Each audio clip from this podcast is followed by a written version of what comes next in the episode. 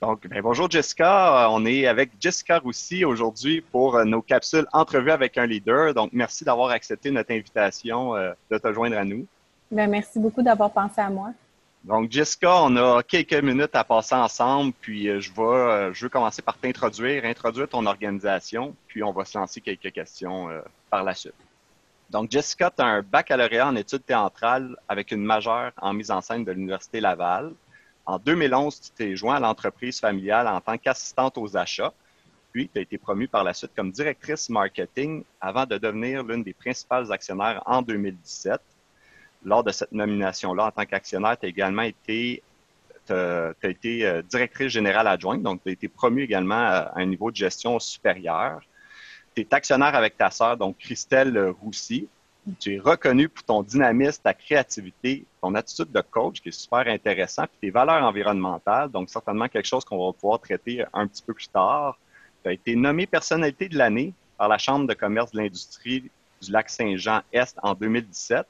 Puis avec l'entreprise, vous avez, vous avez remporté en fait le prix de commerce de l'année ainsi que le prix Dubuc de l'entreprise de l'année en 2019 par la Chambre de commerce industrie Saguenay-le-Fjord ton entreprise, donc Mode Choc, ça a été créé en 83 par Raymond Roussy et Marlène Hudon, donc tes parents, qui ont ouvert leur premier magasin Oben Choc à Delbo, dans la région du lac Saint-Jean.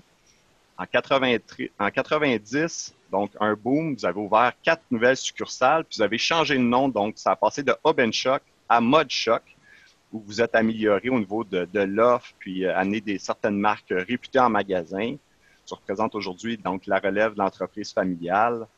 C'est en plein essor, donc on voit l'expansion où vous avez, vous avez euh, conquis différents marchés euh, de Québec jusqu'à Moncton au Nouveau-Brunswick.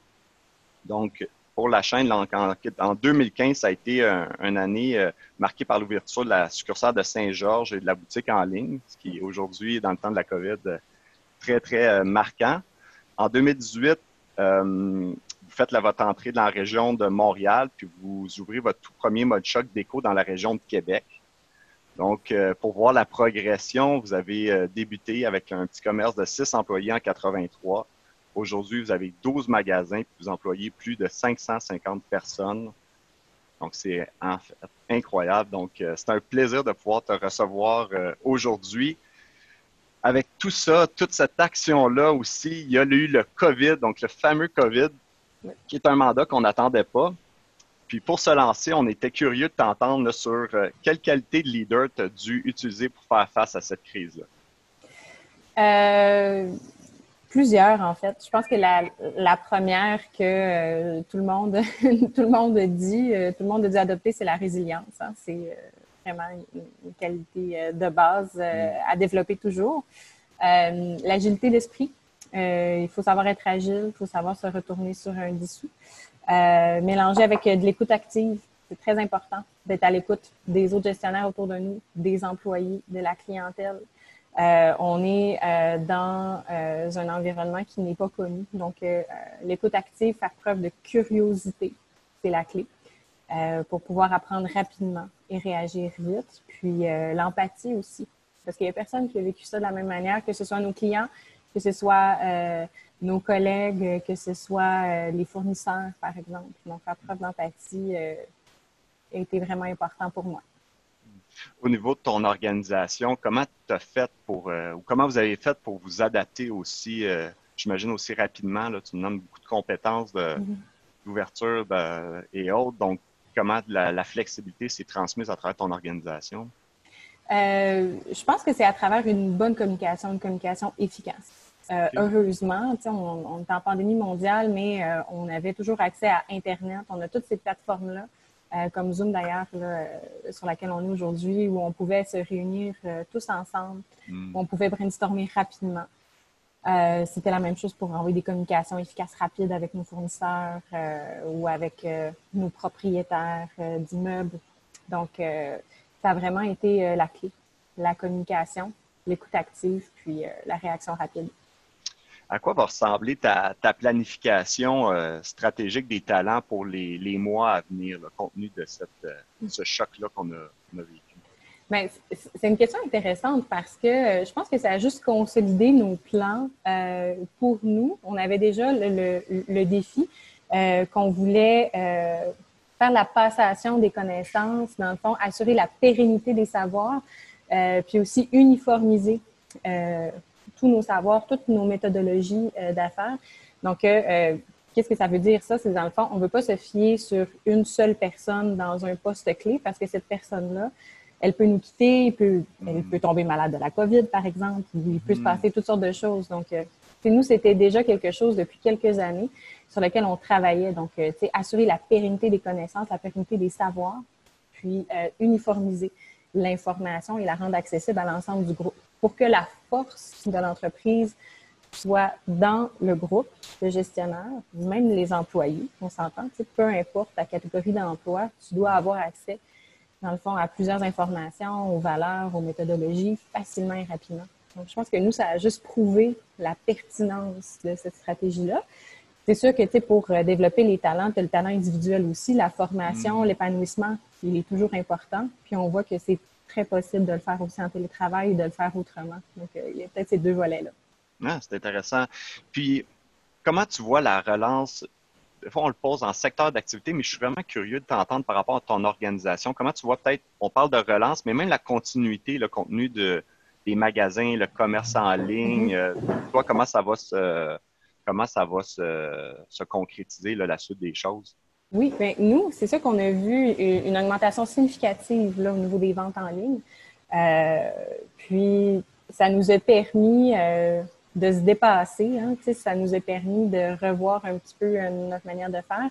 Donc ça, pour nous, c'était déjà l'avenir, mais évidemment, c'est un petit peu comme je parlais, la, la, la, la gestion des talents. Euh, pour la boutique en ligne, c'est la même chose. Donc, on, on a vu l'importance, on a vu l'impact que ça pouvait avoir à son maximum. Donc, ça, on va travailler fort là-dessus. Mm. Au niveau de la relance dans notre secteur de marché, c'est sûr que le, le, vêtement en ce moment, c'est très difficile. Mm. Donc, on va, le vivre de, on va le vivre sur deux paliers, avec beaucoup d'embûches, puis aussi avec la présence d'opportunités. Euh, les embûches au niveau de l'approvisionnement, c'est sûr que ça va être un défi parce que, euh, évidemment, nos compétiteurs en souffrent, nos fournisseurs en souffrent. Donc, donc on a des fournisseurs qui sont vulnérables. Euh, nous, on, on, fait affaire euh, justement avec des fournisseurs euh, en Asie, en Chine, le Bangladesh. Donc, mm. c'est des réalités qui sont encore difficiles aujourd'hui. Donc, je pense que ça va se ressentir dans l'ensemble du marché pour nous aussi.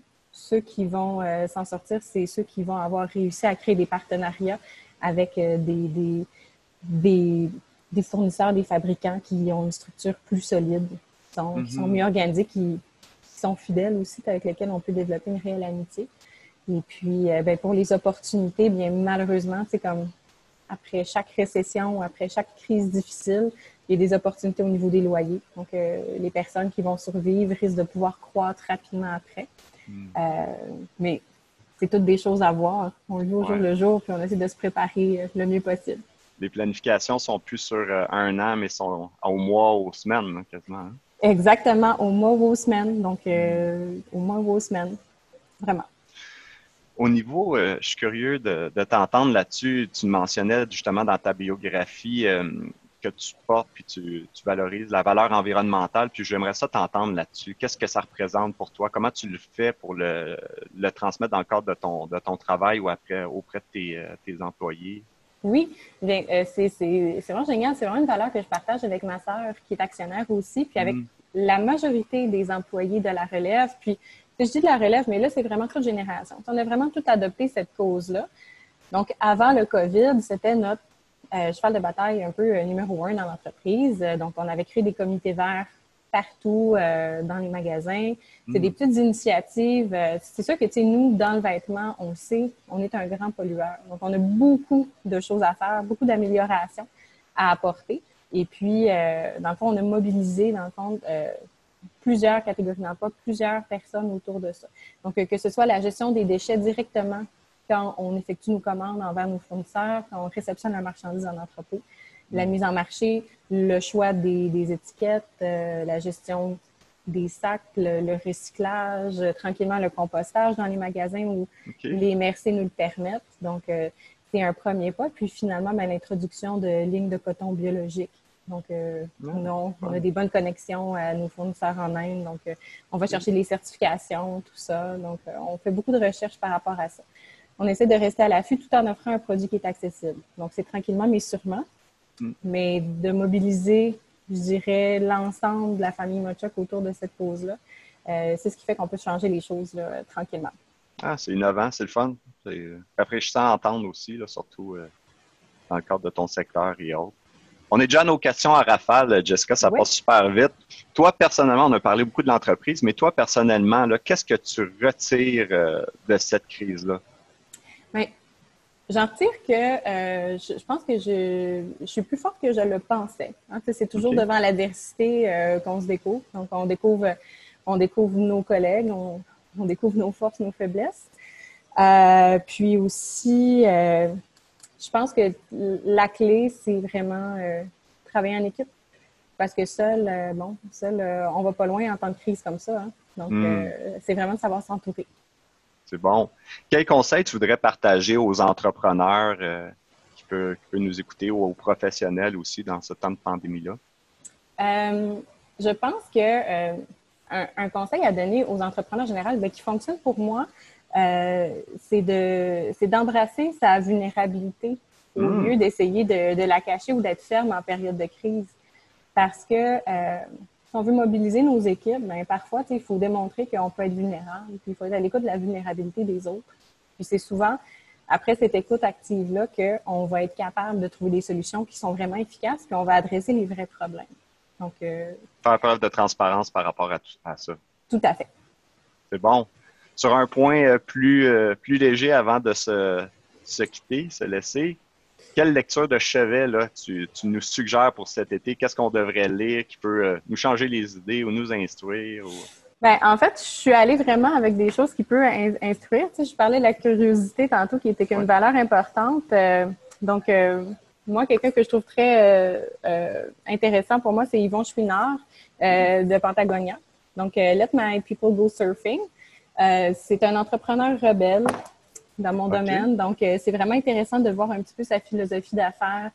Ils ont décollé euh, une business dans les années 70. Donc, l'historique est vraiment plaisante.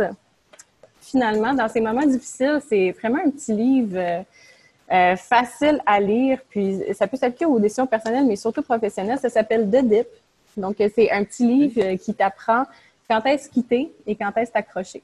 Parce que oh, parfois, la clé du succès peut être dans savoir quand est-ce le bon moment de quitter. Donc, euh, je vous le dis, c'est très bien fait, c'est un petit peu drôle. Puis, éveiller votre curiosité, bien, la liberté, ça marche. Donc, euh, on parle du modèle d'affaires des entreprises libérées, là, qui est très en vogue en Europe. Euh, évidemment, il n'y a peut-être pas tout qui s'applique pour votre entreprise à vous, mais restez curieux, restez ouvert, regardez les bons coups, les mauvais coups. Puis Isaac Jett, qui est vraiment un chercheur super intéressant. Donc, il y a des TED Talks sur YouTube aussi si on n'a pas envie de lire. Euh, c'est intéressant. C'est bon, Jessica. Super, euh, super bonne euh, recommandation. C'est sûr que ça va aller chercher différentes choses à travers tout ça. Jessica, c'est déjà terminé. merci, merci de t'être prêté au jeu. Merci d'avoir partagé ta vision des choses dans cette période-ci bien, bien particulière. ça a été vraiment intéressant. Puis rafraîchissant aussi de t'écouter, franchement. beaucoup, ben, merci. Merci Alexandre, merci d'avoir pensé euh, à moi puis à Mochok. Puis on souhaite à tous les entrepreneurs du Québec euh, une belle relance. Puis il euh, ne faut pas lâcher. On est fait plus fort qu'on pense. C'est clair, c'est clair. Merci encore. Au plaisir de se reconnecter. Merci.